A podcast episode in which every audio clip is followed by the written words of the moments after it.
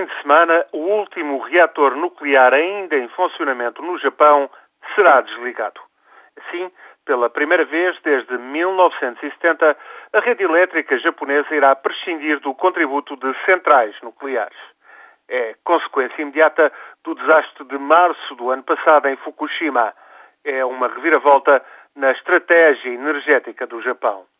Antes do terremoto e do maremoto de 2011, a Agência de Energia de Tóquio previa aumentar até 2030 o contributo nuclear para a produção de eletricidade.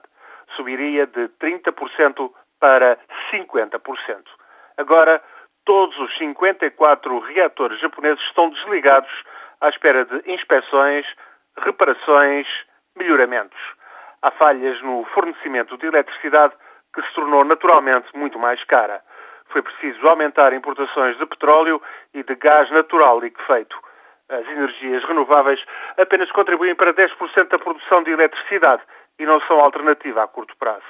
O governo está a tentar reabrir duas centrais nucleares para obviar as mais que previsíveis falhas de eletricidade quando os calores do verão aumentarem a procura. O temor das populações, no entanto, quanto aos riscos do nuclear, põe em causa estes planos.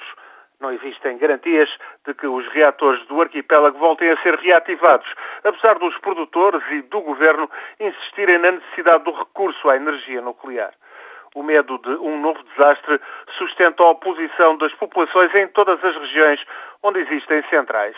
Assim, sem as suas centrais, sem nuclear, o Japão navega no escuro à procura de alternativas. Não pode largar de imediato o nuclear, essencial para a produção de eletricidade, mas também já não pode garantir a segurança absoluta das centrais.